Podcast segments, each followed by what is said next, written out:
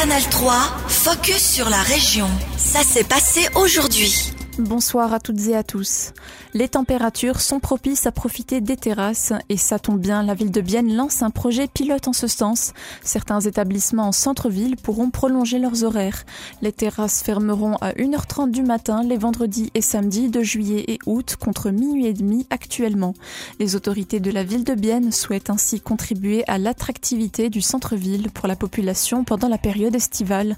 Pour Natacha Pitet, directrice de l'action sociale et de la sécurité de la ville de Bienne, cet assouplissement des horaires est une excellente idée. Tout à fait. La ville a regardé ce qui se fait dans d'autres villes. Donc en Suisse romande, c'est courant depuis très longtemps, même sans limite. Certaines villes, euh, c'est pas limité à quelques week-ends par année. En Suisse alémanique, il y a eu des projets pilotes qui ont été faits dans le canton, notamment à Thun ou bien à Zurich, un, grand essai pilote euh, l'été dernier avec plus de 130 restaurants qui ont participé.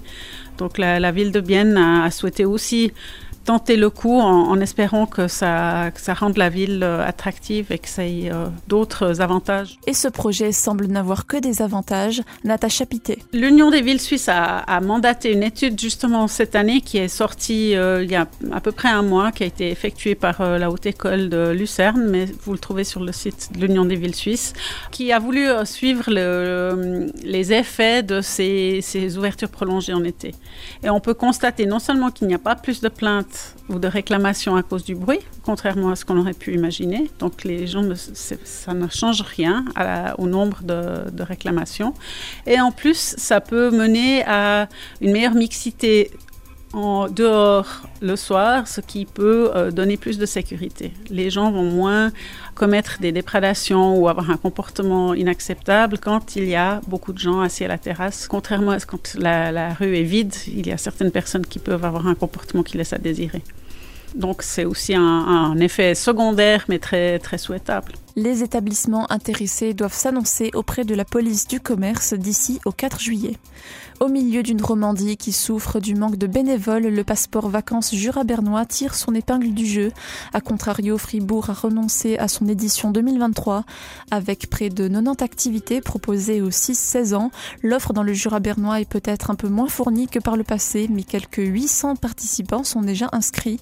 La recherche de bénévoles est un travail qui prend du temps, confirme Joël Bouchat, membre du comité Passeport Vacances Jura-Bernois, au micro de Claire Wiget. Ça fait une dizaine d'années on a toujours les mêmes membres au sein du comité et je pense que nos recherches d'activité et notre proximité avec les, nos partenaires ben, fait aussi un peu notre force. Après, et c'est vrai que de nos jours, de trouver des bénévoles, c'est quelque chose qui prend du temps et qui devient difficile. La notion de bénévolat a aussi évolué au fil des années. On a constaté que, ben voilà, au début, un bénévole, c'était une personne qui consacrait du temps et qui n'attendait pas de rémunération ou de défraiement. Aujourd'hui, on a un peu évolué et le, bénévolat n'est plus gratuit. Donc, euh, c'est vrai qu'au passeport vacances du Jura bernois, on a un défraiement qui est, qui est proposé pour euh, certaines activités pour euh, certains animateurs. Le passeport vacances Jura-Bernois se déroule du 14 au 18 août. Il reste encore des places pour certaines activités. Profiter d'un hôtel, mais seulement en journée. De Neuvillois se sont lancés le défi de réaliser une plateforme en ligne pour réserver un hôtel qui offre ses services uniquement en journée. Derrière le slogan L'hôtel selon vos envies, mais pas la nuit, cette formule propose aux hôteliers de mieux exploiter leurs chambres vides en journée. Elle permettrait de faire office de bureau éphémère, d'une parenthèse wellness ou d'un moment privatisé entre amis. Cette start-up basée au Landron a été imaginée par le Neuvillois Jonas Niederhauser. Il mène le projet en collaboration avec Yann Ribaud, co-responsable.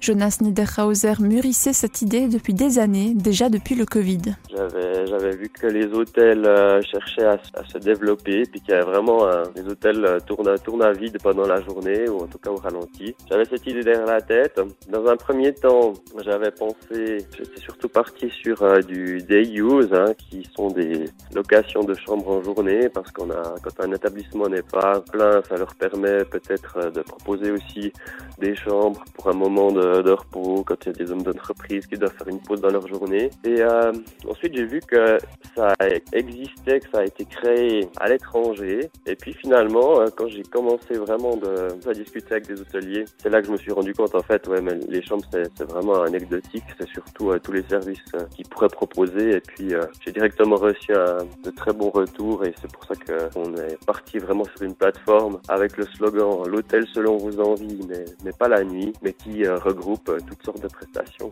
Hôtelmoment.ch, c'est le nom de la plateforme maintenant disponible et gratuite pour les utilisateurs et utilisatrices. Demain, nous serons le 14 juin. La grève féministe se tiendra à nouveau à Bienne.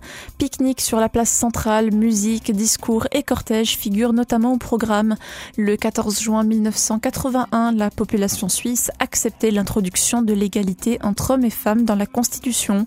Mais les inégalités restent nombreuses, ce qui avait déjà notamment provoqué la grève des femmes en 1991 et en 2019. Il y a quatre ans, un collectif biennois s'était chargé de la mise en place de l'événement dans la cité zélandaise. Un collectif depuis dissous pour cause de fatigue militante. Diverses organisations et personnalités de la région ont repris le flambeau à flamme violette cette année.